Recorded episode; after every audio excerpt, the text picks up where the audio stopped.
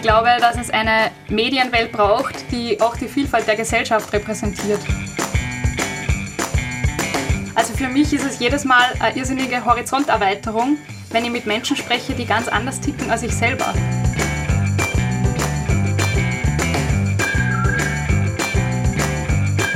Ihr hört Julia Breitkopf. Sie führt ihre eigene PR-Agentur, steckt gemeinsam mit Jana Mack hinter dem Reportage-Podcast Inselmilieu und setzt sich für mehr Frauenstimmen in den Medien ein. Ich wollte von ihr wissen, welche Stationen sie zur Selbstständigkeit geführt haben und was sie dabei gelernt hat. Außerdem sprechen wir über das Spannungsfeld zwischen PR und Journalismus. Die Kombination aus Eventmanagement und Journalismus ist PR. Diese These stammt noch aus den ersten Berufsjahren von Julia und macht neugierig auf mehr. Oder nicht? Mein Name ist Caroline Schmid. Legen wir also los. Start Me Up. Das Gründerinnenmagazin aus Wien auf Radio Radieschen. Jeden Montag von 10 bis 11. Alle Infos unter radio-radieschen.at. Hallo Julia. Hi. Schön, dass du da bist und dir Zeit genommen hast. Ja, danke für die Einladung. Wir starten gleich mal und zwar bist du eine wahnsinnig vielbeschäftigte Frau. Wenn Ja. man das so liest. Also du hast eine PR-Agentur. Ja. Du machst einen preisgekrönten Podcast, bist Journalistin und setzt dich für Chancengleichheit ein. Ja, Das ist ganz schön viel. Also viel Cooles und Tolles, aber auch viel. ja, ich finde es auch voll cool. Und ich habe immer tausend Ideen und deswegen, ja, bin, ich habe schon viel zu tun. Vielleicht fangen wir deshalb ganz von vorne an Ja. und starten mal chronologisch und zwar mit deinem Studium. Du hast hier in Wien an der Uni ähm, Soziologie studiert. Genau, genau. Ich habe auch Soziologie studiert, also nur im Nebenfach. Und wenn man das studiert, darf man öfters die Frage beantworten, und was machst du denn damit? Hm. Warum hast du denn Soziologie studiert? Ich habe studiert, weil ich die Vorgänge in unserer Gesellschaft besser verstehen wollte. Mhm. Weil ich menschliches Handeln einordnen wollte. Also ich habe mich einfach für gesellschaftliche Vorgänge interessiert, warum sich Menschen wie verhalten, was dahinter steckt zwischen gewissen Normen und Werten und wollte mich gern näher damit auseinandersetzen. Und ich habe damals die Emma gelesen, also feministische Ja. Magazin. Und Alice Schwarzer ist ja auch Soziologin. Stimmt. Und da bin ich eigentlich zum ersten Mal mit diesem Studiengang in Berührung gekommen, weil man dachte, irgendwie sehr coole Frau und sie ist Soziologin. Was ist das eigentlich genau? Ich habe ähm, Soziologie gewählt, weil ich ein Nebenfach wählen musste und ich nicht so richtig wusste, welches. Und dann habe ich Soziologie genommen. Und nach dem ersten Semester aber glücklicherweise festgestellt, dass das ein richtig cooles Fach ist und dass ich sehr. Es ist total cool.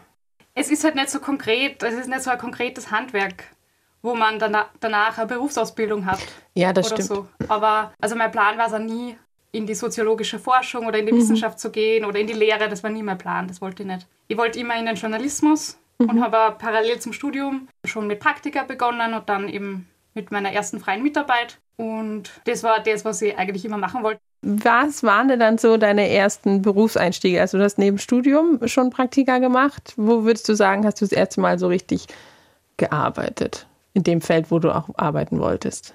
Also mein erstes Praktikum war damals bei den Pro7 Sat1 Mhm. News, Puls TV, was jetzt Puls 4 ist. Okay.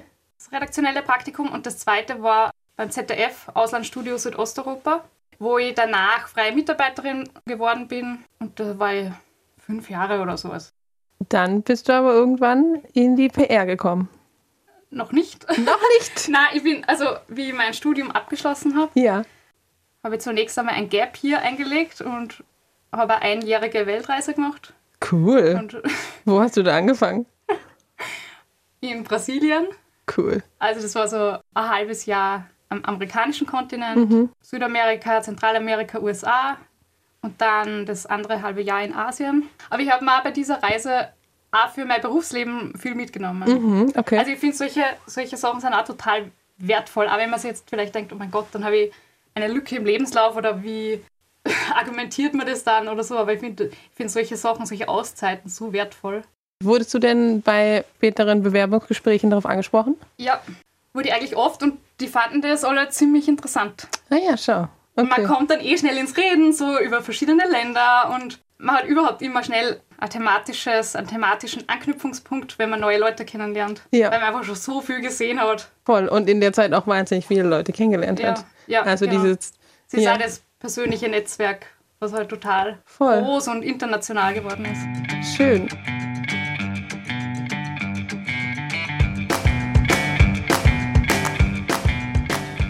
Also ich bin dann wieder zurückgekommen von der Reise und wollte dann einen Job im Journalismus finden.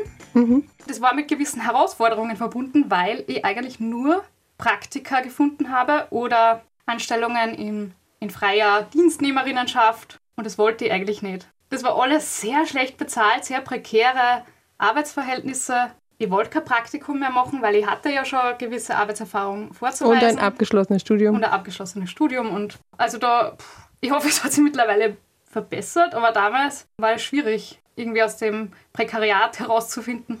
Jedenfalls bin ich dann ins Eventmanagement gekommen Okay. und war zunächst bei einer Freundin, die selber Events veranstaltet hat, dann in der Agentur Acts beim Hannes Jagerhofer Beachvolleyball Grand Slam und dann war ich im ORF-Team vom Eurovision Song Contest, wie der 2015 in Wien Ah, war. Ja. okay, cool. Was waren da deine Aufgaben? Ich war im Side-Event-Team. Mhm. Es war mega cool, weil es war einfach so ein motiviertes Team, das eben nur zusammengekommen ist für diesen einzelnen Event. Und Ja. wir alle wussten, es findet nur einmal statt und wir wollen alle unser Bestes geben und uns nicht blamieren, sondern einfach was international Hochkarätiges auf die Beine stellen und das ist uns, glaube ich, ziemlich gut gelungen. Und dann bist du beim Eventmanagement geblieben oder wie ging es danach Genau, weiter? also dann habe ich mir gedacht, die Kombination aus Eventmanagement und Mhm. Journalismus ist PR. Okay. Das ist die neue PR-Formel. Ja, das ist meine, Definition. Journalismus plus Event. Cool, okay, ja, sehr aber gut. Es hat auch was für sich. Also ich kann meinen Gedankengang von damals schon nachvollziehen. Mhm. Ich habe damals dann einen PR-Lehrgang gemacht am Wifi und dann in einer PR-Agentur angefangen, wo ich dreieinhalb Jahre das Handwerk gelernt habe. Und das Ja. hat mir sehr viel Spaß gemacht. Also für mich verbindet es meine Liebe zum Storytelling, zum Schreiben, Texten, Geschichten erzählen Mhm. und aber gleichzeitig organisiert man ja auch total viel. Sei es jetzt Presseevents oder kreative PR-Stunts oder was auch immer. Also es ist ja sehr kreativ, verlangt auch organisatorisches Know-how, strategisches Know-how. Lass uns ein bisschen über das Spannungsfeld Journalismus und PR reden. Ich habe tatsächlich als Journalistin so lala gute Erfahrungen mit PR-Leuten gemacht. Also manchmal habe ich das Gefühl, wie sage ich das jetzt? Manchmal habe ich das Gefühl, Journalistinnen und PR-Leute brauchen einander, weil sie sind auch voneinander abhängig. Aber irgendwie haben sie andere Ziele. Oder jeder möchte so sein Ziel durchboxen und es ist nicht immer das Gleiche. Ja, Wie stehst du denn da dazu? Weil du, du bist Journalistin und PR-Frau. ja. Also ich sehe meinen Job als Kommunikatorin im PR-Bereich als Servicierung von Journalisten und Journalistinnen. Okay, ja, das hört sich toll an. Mit meiner Arbeit erleichtere ich ja Ihnen Ihren Job, Mhm.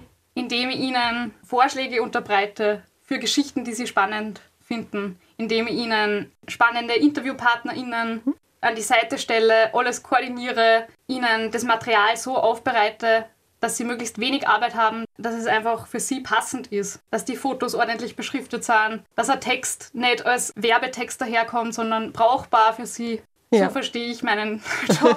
Als Journalistin möchte man ja ein Interview führen, das so authentisch wie möglich ist, oder aber halt man möchte eine wahre Geschichte hören. Und PR, habe ich manchmal so das Gefühl, ist so modelliert. Also ganz oft sind irgendwie die PR oder die Presseabteilung ist dann dabei beim Interview oder will davor die Fragen haben oder will nochmal drüber gehen oder so. Und das sind ja alles so Sachen, was wir Journalistinnen nicht so gerne haben, Ja. weil wir irgendwie so die Integrität glauben zu verlieren. Ich glaube, das, was du als kontrolliert Mhm. bezeichnest, würde ich als strategisch bezeichnen, ja, okay. weil ich natürlich mit meinen Kundinnen und Kunden ihre Kommunikationsstrategie ausarbeite und ihre Ziele, die sie damit verfolgen. Also es muss natürlich für die Seite der ähm, Expertinnen, Unternehmerinnen klar sein, warum sie überhaupt an die Öffentlichkeit möchten, welche Ziele sie damit verfolgen, was sie einfach damit bewirken wollen. Dahingehend wählt man natürlich aus, welche Medien passend sind, welche Geschichten passend sind, welche Geschichten sich im Unternehmen befinden. Aber es erfolgt natürlich trotzdem am ethischen Grundsätzen. Also man kennt ja Greenwashing oder was es da nicht alles gibt. Ich glaube, vielleicht ist das auch so ein bisschen, dass es ein paar Marken gibt, die eben Greenwashing betreiben. Und die haben irgendwie den Ruf oder die haben so ein Bild von sämtlicher PR-Arbeit bisschen in den Schmutz gezogen. Unfairerweise. Hm. Aber das ist irgendwie das, was man denkt. Das, was in der Werbung gesagt wird, stimmt eh nicht. Hm. Naja, und auch von der, von der Politik. Also durch die Politik wird auch ein relativ schlechtes Image der, der Public Relations mhm. verbreitet, wenn man sich anschaut, wie das da gehandhabt wird. Aber das hat mit meiner Arbeit tatsächlich sehr wenig zu tun. Ja. Also ich sehe mich wirklich als Servicierung oder Service-Dienstleisterin für Journalisten, Journalistinnen, die ja auch oft froh sind, wenn sie gute Inputs äh, erhalten, Absolut. die journalistisch wertvoll sind, die für sie spannend sind, die genau zugeschnitten sind auf ihr Medium, auf die Themen, die sie interessieren. Und das funktioniert halt auch nur so, wenn man sie mit den verschiedenen Medien, den verschiedenen Ressorts und den Formaten ähm, wirklich gut auseinandersetzt. Man einfach die Medienbranche sehr gut kennt und genau weiß, wo passt was rein und was nicht. Also das ist eben auch einfach zugeschnittene Vorschläge, die ja. wirklich passen. Nicht eine Presseaussendung, die an alle verschickt wird. so auf gut Glück mit dem Gießkannenprinzip. Das ist wahrscheinlich nicht so sinnvoll. Aber eben, wenn du Vorschläge erhältst mit interessanten Gesprächspartnern, die einfach reinpassen in die Sendung, bist du da wahrscheinlich dankbar. Absolut, das muss man absolut sagen. Und wir sind ja auf der Suche nach Geschichten. Wir wollen coole mhm. Geschichten erzählen. Und die zu finden ist manchmal sehr schwierig. Viele Marken machen ja so vieles. Und es geht ja meistens nicht nur um ihre Produkte, sondern irgendwie noch um viel mehr. Und das sind natürlich schon Geschichten, die man erzählen möchte und die man vielleicht so als Journalistin jetzt nicht direkt entdeckt. Und mhm. das ist das natürlich sehr hilfreich.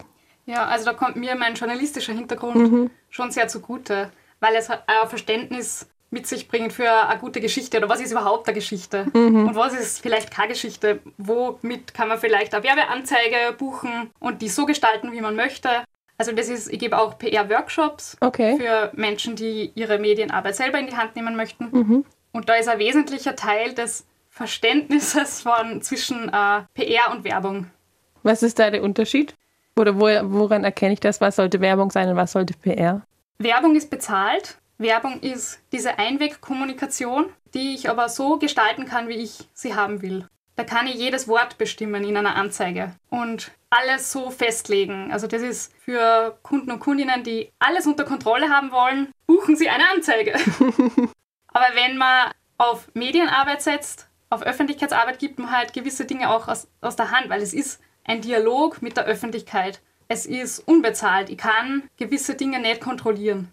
Ich gebe es aus der Hand. Also ja. ich kann Journalistinnen nur den Vorschlag machen und sie auf ein spannendes Thema hinweisen. Aber ob sie es annehmen oder wie, mit welchem Twist oder welche Fragen sie dann stellen und wie die Headline am Schluss aussieht und wie groß der Artikel wird und vieles, was meine Kundinnen gerne kontrollieren würden, kann man nicht kontrollieren. Und das ist auch gut so. Eben, ich denke mir dann manchmal auch, es ist ganz gut, wenn ich den Beitrag kritischer mache, dann wird es auch glaubwürdiger. Also wenn ich jetzt nur Lobhudel, tut das der Marke oder der Person auch nicht so gut. Ja. Wobei ich oft sehr überrascht bin, wie viele Journalisten und Journalistinnen einfach auch eins zu eins die Dinge übernehmen. Tatsächlich. Ja, das ist eigentlich der Großteil. Naja, gut. Das lassen also wir da, so stehen. Da würde man ich oft von der anderen Seite oft wünschen, dass Dinge mehr hinterfragt werden. Mhm. Oder mhm. dass vielleicht eigene Fragen ausgedacht werden. Also eben, ich, ich kann, ähm, ich schreibe manchmal Vorschläge für Fragen dazu, worüber eben der Gesprächspartner, die Gesprächspartnerin sprechen kann, damit man halt ein bisschen Anhaltspunkt hat als Journalistin, was man vielleicht fragen kann. Was aber nicht bedeutet, dass man genau die Fragen nehmen muss. Und es ist sehr oft, werden genau die Fragen genommen dann. Das ist äh, sehr gut, dass wir miteinander sprechen, weil mir werden auch oft Fragen vorgeschlagen. Und ich denke immer so, ich finde das dann immer so doof, weil ich mir denke, ich kann mir doch meine eigenen fragen. Aber jetzt verstehe ah, ich, dass das okay. einfach nur ein Vorschlag ist. Ja. Okay. Das ist super gut, dass wir jetzt darüber reden. Das ist, ah, okay, ich verstehe. Ja, weil ich habe natürlich dann nur eigene, also natürlich, aber mache mir meine eigenen Fragen. Und Was auch super ist, weil viele machen das ja nicht. Weil, ich meine, man kann es jetzt nicht allen Journalistinnen vorwerfen, weil sie sind auch sehr unter Zeitdruck. Das stimmt. die Zeit für Geschichten wird ja immer kürzer und Redaktionen stehen auch immer mehr unter Druck. Und man muss sämtliche Kanäle bespielen. Total. Deswegen kann ich das schon auch nachvollziehen, dass man nicht die Zeit hat, sich in jeden Interviewpartner stundenlang einzurecherchieren und einzuarbeiten. Aber prima, wenn du dir auch Fragen ausdenkst. Ja, und jetzt verstehe ich auch, dass das einfach nur nett gemeint ist und nicht eine Vorgabe ist.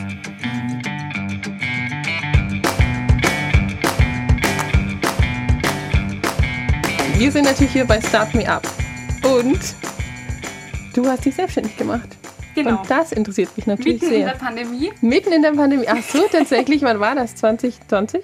Genau, 2020 hatte ich meine zündende Idee und bin dann gleich nur wenige Monate später in das Unternehmensgründungsprogramm eingestiegen. Das habe ich bis Ende 2020 absolviert und ab Jänner 21 war ich dann schon selbstständig. Ging Cool. sehr schnell, ja. Was war denn deine zündende Idee? Meine zündende Idee war als erstes mein eigenes journalistisches Format, nämlich ein multimedialer Reportage-Podcast namens Inselmilieu, den ich mit einer ähm, Kollegin gemeinsam entwickelt habe, der Jana Mack. Sie ist Fotografin und wir haben uns auch online im ersten Lockdown kennengelernt. Ah, Wir okay. kannten uns vorher nicht, ja. Okay. Wir haben uns online bei einer gemeinsamen Weiterbildung kennengelernt und dieses Projekt entwickelt. Und, gleichzeitig hast du dann noch. Genau, und ich habe dann bemerkt, dass mir das Erarbeiten meiner eigenen Idee und das, das Schaffen einen, äh, von meinem eigenen Ding und von meinem eigenen Projekt so viel Spaß macht und auch so viel Sinn gibt, dass ich mich dann entschieden habe, mich überhaupt selbstständig zu machen. Okay. Und mit dem, was ich am besten kann, und das ist mein, mein PR-Handwerk. Gut, lass uns ein bisschen mehr über Inselmilieu sprechen. Der gibt seit einem Jahr, seit über einem Jahr natürlich jetzt schon. Ähm, genau, wir haben im November 2020 die erste Folge veröffentlicht und haben auch relativ zu Beginn gleich äh, Medienförderung bekommen von der Wirtschaftsagentur Wien. Die ging ein Jahr. Haben dann Ende letzten Jahres eben nur einen Preis bekommen. Ja, herzlichen Den- Glückwunsch nochmal. Das ist der Prälat Leopold Unger Preis von der Caritas. Eigentlich ein sehr bekannter Journalistinnenpreis, der auch noch nie an so ein kleines Independent-Projekt verliehen wurde. Cool. Also wenn man sich die anderen ähm, Preisträgerinnen anschaut, waren wir da halt unter ORF, Standard, Ö1 etc. Und das war ganz cool mitzumischen mit unserem eigenen Ding, was wir gerade mal gestartet haben. Erzähl ein bisschen, was ist, was ist Inselmilieu? Was kann man sich darunter vorstellen?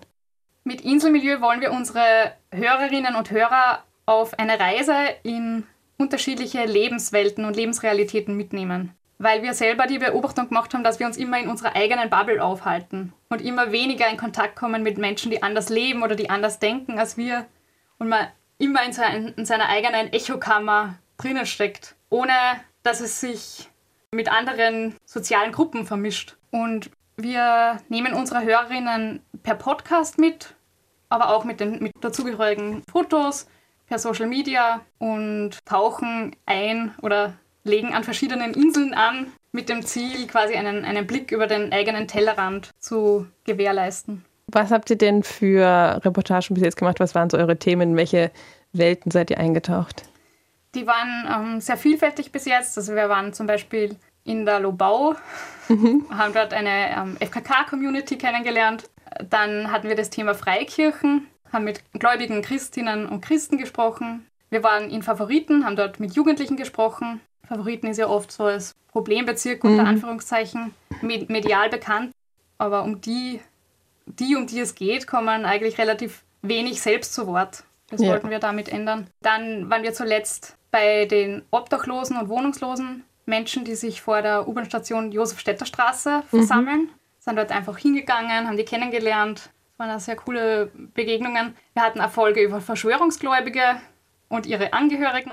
Und zuletzt jetzt ging es um schwarze Personen und ihre Lebensrealität hier in Österreich. Und die Folge, die wir jetzt gerade produzieren, ähm, ist unsere erste Auslandsreportage. Da waren wir in Kamerun Okay. ja, und wollen damit auch ein Bild von Afrika zeigen, was medial oft nicht so präsent ist.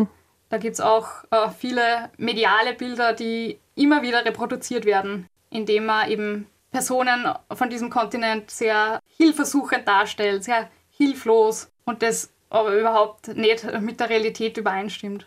Und wir zeigen da verschiedene Personen, die aktiv an der Gestaltung ihres Landes mitwirken. Und nicht nur von außen warten, bis sie gerettet werden. Genau. Wie man es gerne dargestellt Voll, bekommt. Was für Erwartungen hattest du, als du diesen Podcast, diesen Podcast gestartet habt und eben in ganz andere Bubbles eingestiegen seid? Ganz ein wesentlicher Teil unserer Arbeit ist unsere eigene oder die Reflexion unserer eigenen Vorurteile. Wir sind auch nicht frei von stereotypen Vorstellungen. Also bevor wir auf ein neues Milieu zugehen, haben wir auch unsere Stereotypen, Ideen, wie es dort sein könnte oder wie die Menschen vielleicht sind. Und das ist uns bei der Arbeit ganz wichtig, das auch offen zu legen und nicht so zu tun, als wären wir komplett vorurteilsfrei, weil das kann man gar nicht sein. Und das ist uns wichtig, diesen Prozess transparent zu machen. Oder mit einem selbstkritischen Blick auch an die Sache ranzugehen. Und wie reagieren die Leute? Ist jeder gleich gesprächsbereit und, und freut sich? Oder wie sind da die Reaktionen? Ja, natürlich nicht jeder. ist eh ganz klar. Also zum Beispiel auch jetzt in Favoriten haben wir teilweise Jugendliche einfach auf der Straße angesprochen, wollten mit ihnen ins Gespräch gehen. Und natürlich hat nicht jeder Bock, irgendwie mit uns zu sprechen. Das ist ja ganz normal. Aber es ist doch so, dass total viele Menschen eigentlich gerne ihre Geschichte teilen. Und sie freuen, dass sie wer für sie interessiert. Und ihnen eigentlich wichtig ist, dass, dass ihre Anliegen Gehör finden.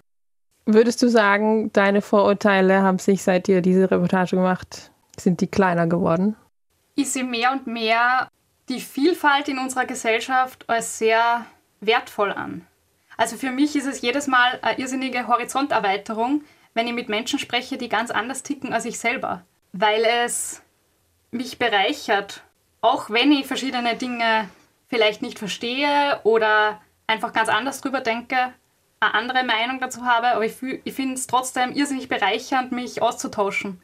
Oder zumindest den Versuch zu unternehmen, die Einstellung, die Haltung dieser Person zu verstehen und zu hinterfragen, wie es dazu gekommen ist. Aus der Lebensbiografie von dieser Person. Oder aus der Bubble, in der die Person lebt, die mit meiner Realität wirklich sehr wenig zu tun hat. Was wünscht ihr euch, was die Hörerinnen mitnehmen, wenn sie eine Inselmikro-Folge anhören? Unser Ziel ist es, dass wir Menschen aus verschiedenen Welten miteinander ins Gespräch bringen. Und zwar auch in der Realität, dass man nicht immer übereinander spricht, sondern auch einmal miteinander. Und unser Podcast soll ein Schritt dazu sein, dass man sich schon mal das aus dem sicheren Zuhause anhören kann, ohne dass man jetzt vielleicht das selber direkt hingehen muss und einen wohnungslosen Menschen auf der Straße ansprechen muss. Also das kann vielleicht nicht jeder, will nicht jeder. Aber das Ziel wäre, dass diese Berührungsängste abgebaut werden, die, die doch jeder hat. Weil er, also es wird verstärkt durch dieses Filterbubble-Leben, wird es immer mehr, dass man sich so seine eigenen Welten bildet, was ja auch oft so einen Safe Space-Charakter hat. Also es muss ja auch gar nicht immer negativ sein. Ja, ich weiß, was du meinst. Aber es Mhm. werden halt, die eigene Meinung wird immer mehr reproduziert, Und nicht herausgefordert. bestätigt Ja. und nicht gechallenged. Ja. Ja. Und dann man denkt man von sich selber, man ist wahnsinnig tolerant. Aber Ja. das stimmt vielleicht manchmal gar nicht so sehr. Das weiß man erst, wenn man wirklich mit Leuten spricht, die anderer Meinung sind oder die eine andere Lebenswelt haben. man kann nur so soziale Ungleichheiten auch erkennen, wenn man ein bisschen ein Verständnis dafür zeigt. Oder ein Interesse. Wir wollen auch Interesse wecken an Menschen, die anders leben. Und vielleicht auch die eigenen Privilegien reflektieren und zu checken. Wie geht's denn weiter? Was ist denn so in nächster Zeit oder im nächsten Jahr geplant?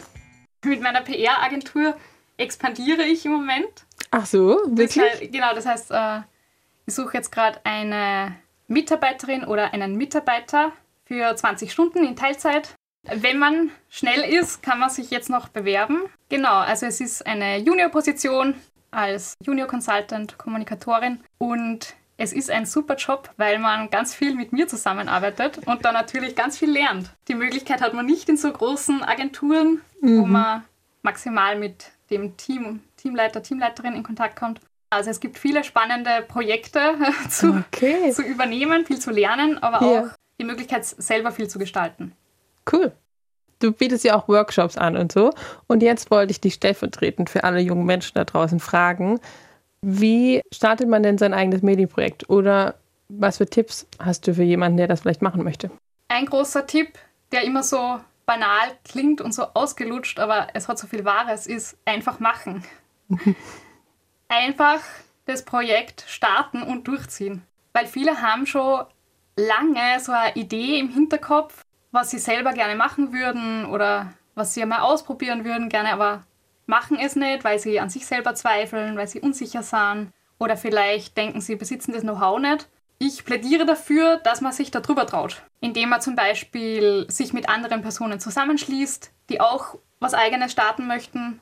Mit einer, einer anderen Person oder vielleicht sogar nur mit mehreren geht es nur viel leichter von der Hand und man muss nicht alles selber können und machen, sondern kann sich ja gegenseitig motivieren und mit vielen Ideen was Cooles schaffen. Das andere wäre, dass man sich hinsetzt und ein gutes Konzept ausarbeitet, bevor man einfach macht.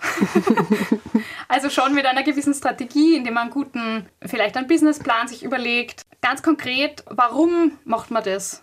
Was ist mein Ziel damit? Was will ich bewirken? Wen will ich erreichen? Was ist meine Zielgruppe? Und überhaupt, was ist mein Warum, mein Antrieb für mein Projekt? Ich habe es am Anfang schon gesagt, du setzt dich auch für Chancengleichheit an, so habe ich es gesagt. Frauen in den Medien ist auch ein wichtiges Thema bei dir.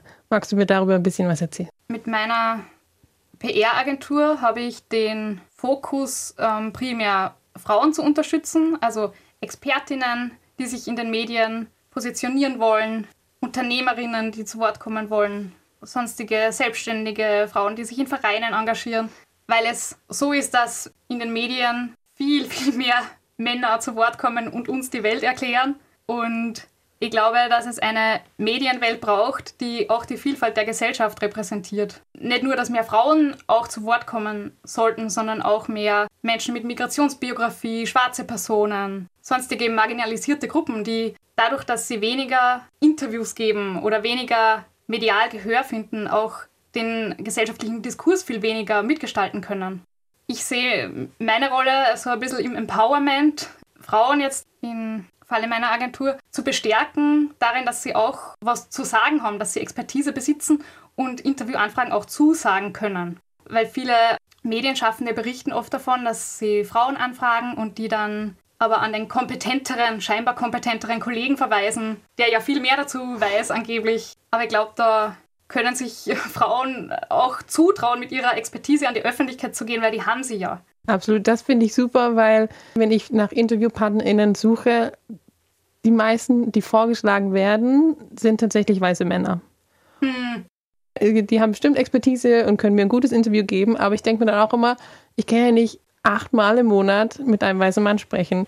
Und das Ding ist aber, die Frauen und auch die People of Color oder die Minderheiten sind da.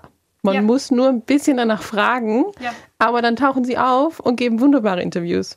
Es ist mehr Arbeit, die du als Journalist oder Journalistin mhm. betreiben musst, um beispielsweise die eigene Zielsetzung, wenn man sagt, ich will auf jeden Fall 50-50 mhm. haben in meiner Berichterstattung, wenn es um ExpertInnen geht. Mhm musst du mehr Aufwand betreiben, weil es reproduziert sich ja auch immer von selbst. Je mehr eine Person in den Medien spricht, desto mehr Medien kommen auf die Person zu Absolut. und plötzlich ist es nur noch die Person, die zu diesem Thema spricht. Aber das heißt nicht, dass sie mehr weiß als alle anderen, sondern die anderen sind vielleicht nur noch nicht so sichtbar.